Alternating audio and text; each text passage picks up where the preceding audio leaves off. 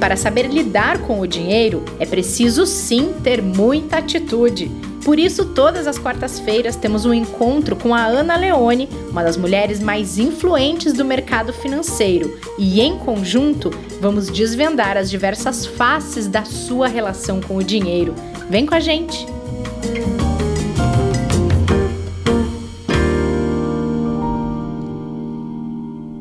Dinheiro com atitude no ar nesta quarta-feira, 18 de agosto. A gente está chegando na reta final da nossa mentoria financeira, que é a primeira proposta do Dinheiro com Atitude aqui no Investidor em Foco. Vamos fechar aí 15 episódios de mentoria nas próximas duas semanas. E estamos com a mão na massa, literalmente, Ana Leone. Esse momento é crucial para agir, não é mesmo? Tudo é, bem? Tudo bem, Rê. Bom te bom não te ver, né? Hoje a gente ainda a gente vai gravar isso pessoalmente para a gente se ver de verdade, vai. mas bom te ouvir. Estamos é, aí nessa retinha final e, e, dá até um frio na barriga, né? Porque a gente veio numa crescente aqui, trazendo tantos conceitos, mais recentemente colocando mesmo a mão na massa, como você falou, mas ainda está acabando, mas ainda tem coisa para fazer, hein? Tem sim. Vou recapitular então o nosso último exercício, que eu também fiz, já vou contar para vocês. Mas o desafio dessa última semana, então, foi eliminar excessos. É o nosso assunto de hoje. E a Ana trouxe para gente alguns exemplos de renegociações e conversas que podem aliviar o nosso bolso de despesas, por exemplo, renegociar contrato de TV, pacote de dados, telefone, algum prestador de serviço, alguma empresa que faz trabalho para sua casa, sua família, eliminar aquilo que a gente não usa, por exemplo, o nosso pacote de TV a cabo, será que é necessário todos aqueles canais?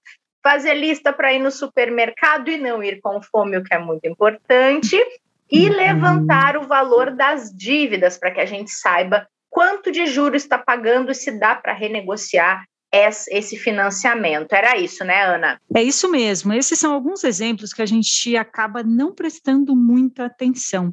A gente sempre acha que os excessos estão naquelas coisas óbvias, que são os prazeres, que são os exageros, mas no fundo é naquele lugar que a gente não parou para prestar atenção. E eu gostei de ver em você lá no supermercado fazendo a listinha. Foi na feira, Ana. Ah, é verdade. Fui é na feira. feira com lista e vou te falar que eu gastei menos na feira com lista do que se eu tivesse comprado todas aquelas coisas no supermercado sem os excessos, porque eu uhum. peguei ótimas promoções, além de não ter comprado nada além da lista. Boa. E fui, uh, fiz compras de supermercado, de coisas que não acha na feira, pelo aplicativo para também não cair na tentação de ficar passando a mão em tudo que vê na prateleira. Boa! Isso é esse aí o exercício. E foi bacana, a gente falou até no episódio passado, é, da gente até deixar uma, uma, uma gordurinha, cidade presente, né? Ó, eu estou aqui com a minha lista, mas eu vou pôr dois itens aqui, vou deixar dois itens para comprar fora da lista, ou vou deixar um valorzinho é, do dinheiro para poder comprar aquela coisa que eu estou passando ali de ocasião e vendo que pode ser interessante.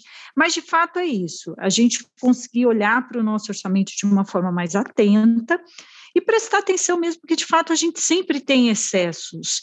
E quando a gente está falando de TV a cabo, por exemplo, eu adoro televisão, é um dos programas que eu mais gosto, literalmente, assistir televisão. E hoje em dia a gente tem muita opção. Antes era mais simples até, a gente tinha um pacote de, de TV a cabo e ali você selecionava os canais que você precisava. Agora não, a gente tem várias é, ofertas, está tendo uma fragmentação de oferta que isso vai custando caro para a gente, um pouquinho ali, um pouquinho aqui.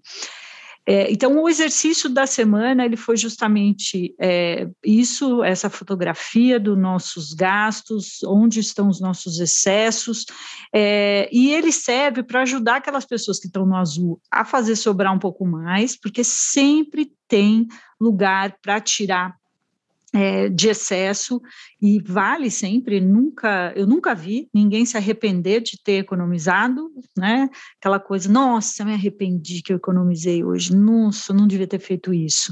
Ao contrário, a gente sempre se arrepende de ter gastado mais do que precisa. Mas lembrando também que mesmo as pessoas que estão no azul, se tiver de um jeito muito justo, o azul é o que, gente? Só relembrando, aquelas pessoas que conseguem aí manter o equilíbrio do orçamento com aquilo que ganha. Mas se isso está muito justo, pode ser frágil, porque sempre imprevistos aparecem, falamos sobre isso também. E mas dá para melhorar para quem está no azul. E quem está no vermelho, fazendo esse exercício aí de, de eliminar esses excessos, vai encontrar um caminho para sair da situação, né, de dívida, muitas vezes, que a gente inclusive falou aqui de renegociar essas dívidas, isso é muito importante, para também começar a, a trilhar o caminho para a luz azul do seu orçamento.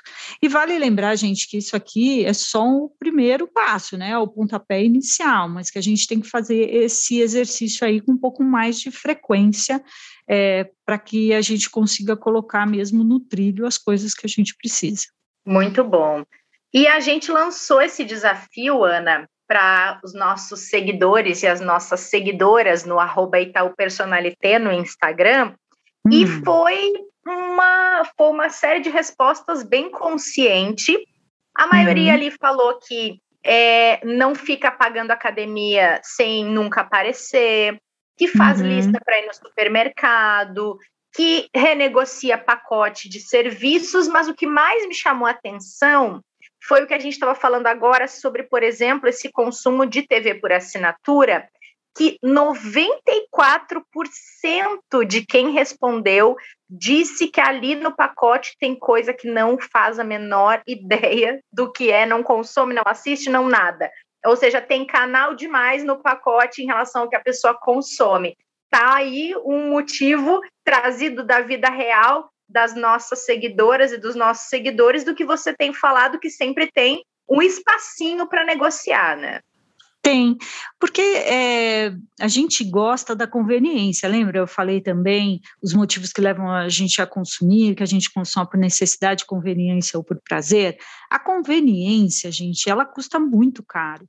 É demais, eu adoro assistir séries, é legal demais você sentar, clicar ali no controle da televisão e bum, tá ali tudo que você quer à sua disposição. Mas isso pode custar caro. E como eu falo também, sempre é, a gente precisa cortar como unha, cortar despesas e cortar excessos. E uma coisa que eu até falei que esse, esse exercício aqui é o pontapé inicial, porque há uma dinâmica em que a gente precisa acompanhar isso o tempo todo, porque vai mudando, a gente vai deixando ali aí acaba entrando no automático quando a gente vê, a gente precisa revisitar esse assunto de novo. Então, verdade, sempre tem um espacinho que dá para a gente tirar algum caraminguá, como dizem por aí. Muito bom. Essa questão da regularidade, que acho que é uma coisa que tem que é, manter na, no horizonte aí da pessoa, do ano e tudo mais, mas aí eu te pergunto, tem uma recomendação de periodicidade para fazer essa reavaliação dos gastos, das despesas, encontrar os excessos e tentar reduzir essa parcela de excessos? Dá sim. É, olha, como todo mundo gosta, quer dizer, como todo mundo não gosta desta resposta, que é o tal do depende. Mas depende bastante da, da situação de orçamento de cada um. Quem está começando, de novo, falamos bastante aqui dessa foto, né? Isso é uma fotografia que vai dar uma boa noção de como está a situação. Mas essa periodicidade de olhar e revisitar esses, esses gastos, esses excessos, é importante porque, como eu falei, a gente tem a gente tende a ter um domínio maior da situação e aí a gente consegue cuidar melhor disso. Para quem está no vermelho, então, precisa cuidar disso mais de perto. Então, depende muito. Se você está eh, é, começando agora, é legal fazer talvez uma vez por mês para você ter o domínio do detalhe, entender que, poxa, o mês o mês passado é diferente desse mês, que certamente vai ser diferente do mês seguinte. É, depois, você pode passar isso um pouco mais, você pode fazer esse exercício a cada três meses, é, porque daí você vai ter uma dimensão das suas linhas gerais de gastos e de, de receita, e aí você só vai ali checar para ver se teve alguma mudança nesse meio do caminho, aí depois você pode fazer duas vezes por ano, mas não menos do que isso, gente. É, o caminho é, pode também é, ser o, o, você ter um controle mais frequente ainda, semanal, por exemplo, se você quiser, não tem problema, mas também a gente não precisa colocar tanta energia nisso, não, tá? É, a ideia é a gente ter o controle da situação, não significa a gente ser controlado, é, engessado por um orçamento. O que é importante ter em mente é o seguinte: a nossa vida dinâmica e essa dinâmica influencia na nossa forma de consumir e tomar decisões econômicas. É, a gente é, ganha mais um mês, no outro mês a gente ganha menos, tem sempre um imprevisto, entra alguma outra coisa aí no jogo, você quer fazer um novo financiamento, você tem um aumento de salário, tudo isso são dinâmicas ou são mudanças dessas variáveis todas de orçamento que aí elas precisam ser reencaixadas no plano é, que a gente falou. Então, a periodicidade vai depender, mas no começo eu recomendo, faça aí uma vez por mês, senta no final do mês ou numa data que seja importante para você, em geral aquela que você recebe, depois vai passando isso de três em três meses, perceba nesses três meses se teve muita mudança de comportamento de consumo, aí de repente vale fazer num, período menor, se não teve muita coisa, aí você pode espalhar, é, espaçar um pouquinho mais, é, que vale a pena. Muito bom. Bom, Ana, nessa nossa linha aqui da reta final da mentoria financeira, de colocar a mão na massa, a gente tem mais um exercício para a semana que vem. A gente uhum. já fez vários, a gente já calculou quanto ganha, quanto gasta, o que significa riqueza, como a gente quer estar quando envelhecer, onde a gente quer estar quando envelhecer, a questão das metas. Agora falamos um pouco de terminar com esses excessos que atrapalham o nosso orçamento e para a semana que vem, qual é a tarefa?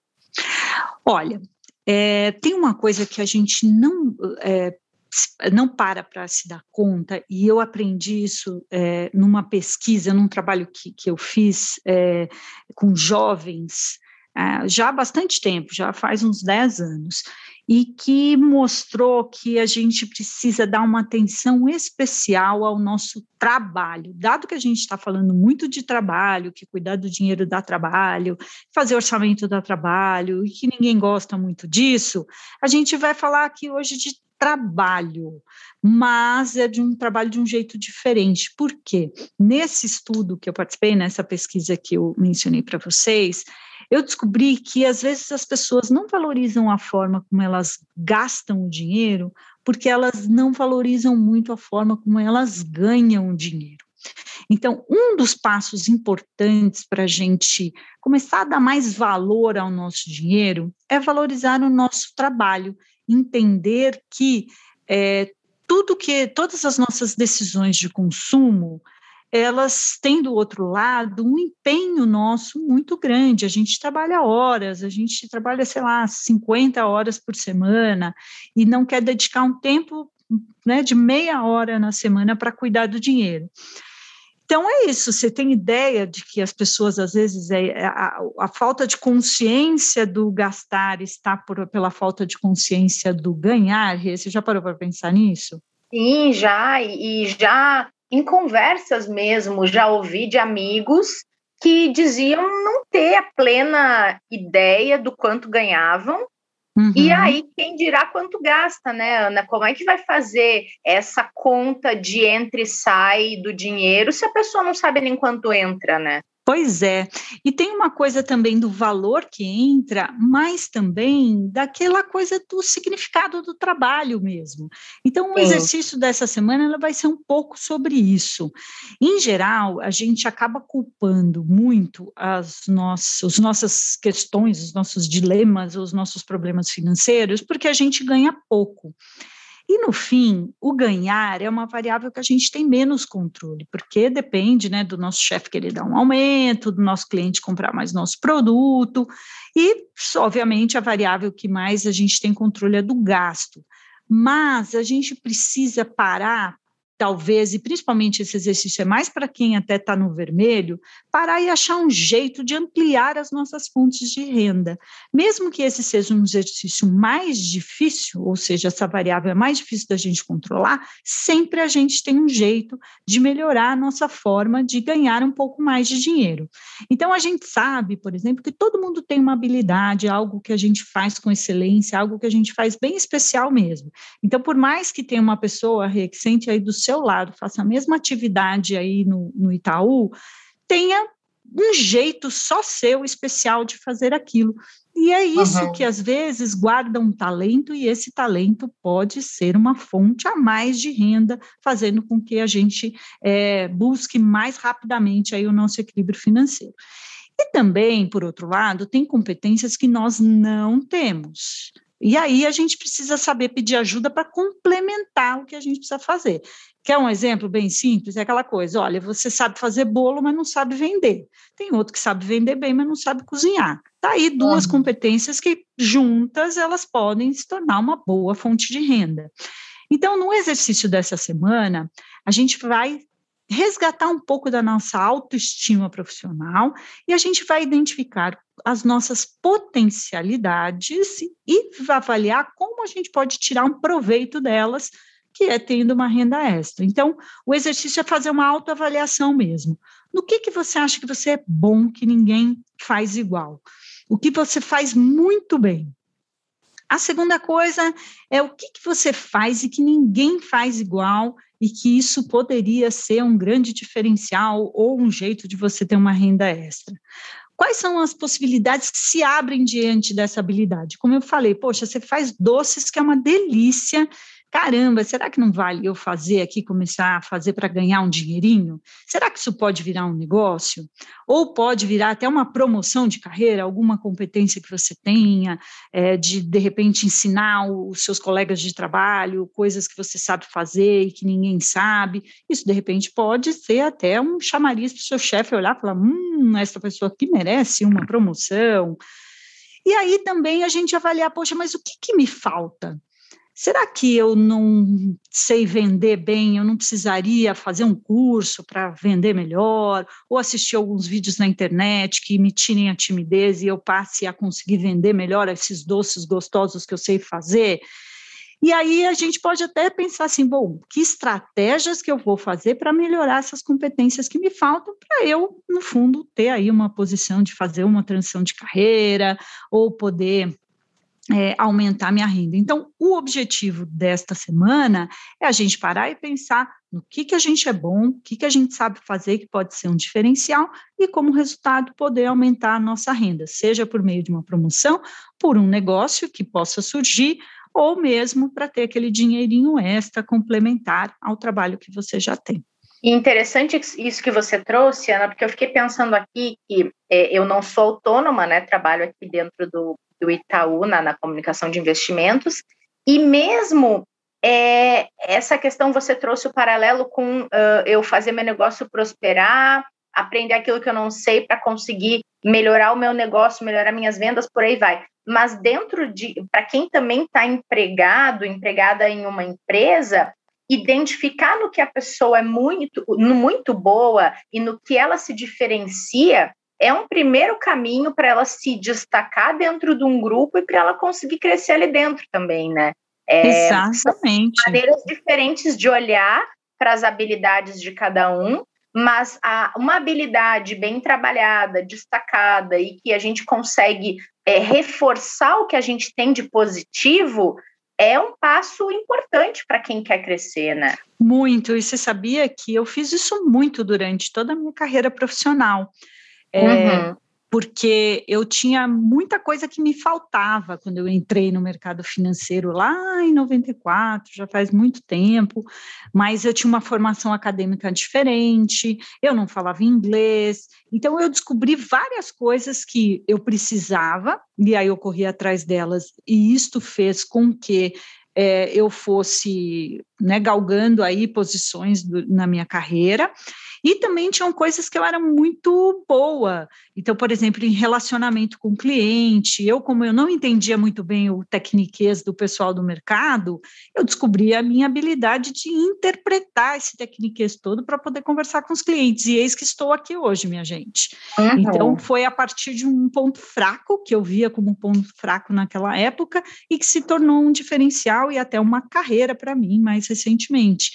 Então, a gente sempre tem uma habilidade. E o empreender, também pode ser um empreender na carreira. Muita gente pensa que empreender é só abrir um negócio, não é não. Empreender é a gente se renovar, a gente se desafiar, a gente buscar soluções para problemas existentes, e às vezes isso está ali dentro do ambiente corporativo, dentro ali da nossa CLT, e que pode ser desenvolvido, isso pode ser uma ótima é, uma ótima alavanca é, para muitas carreiras. Então, sempre tem de onde tirar. O, esse podcast que a gente faz aqui há mais de um ano é um empreendimento da nossa equipe dentro da diretoria de investimentos do Itaú.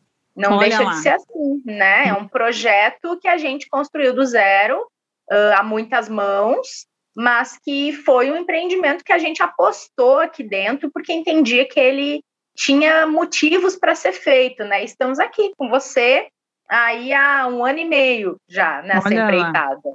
E né? é desafiador, hein? Porque é diária a brincadeira aqui. É. Vocês estão de é parabéns, bom. muito legal mesmo.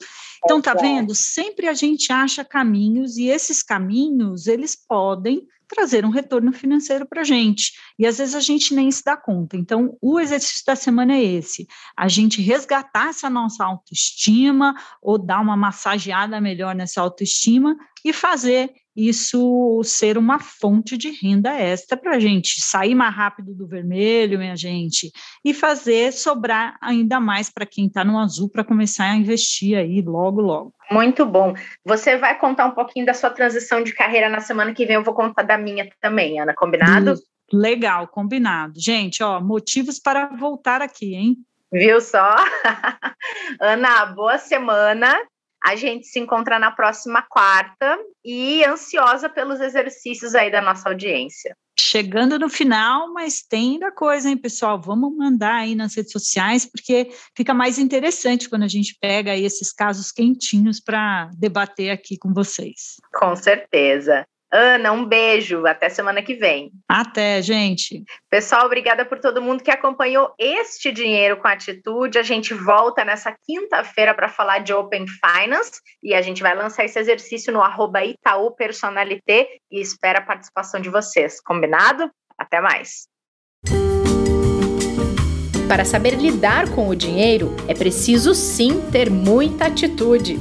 Por isso, todas as quartas-feiras temos um encontro com a Ana Leone, uma das mulheres mais influentes do mercado financeiro, e em conjunto vamos desvendar as diversas faces da sua relação com o dinheiro.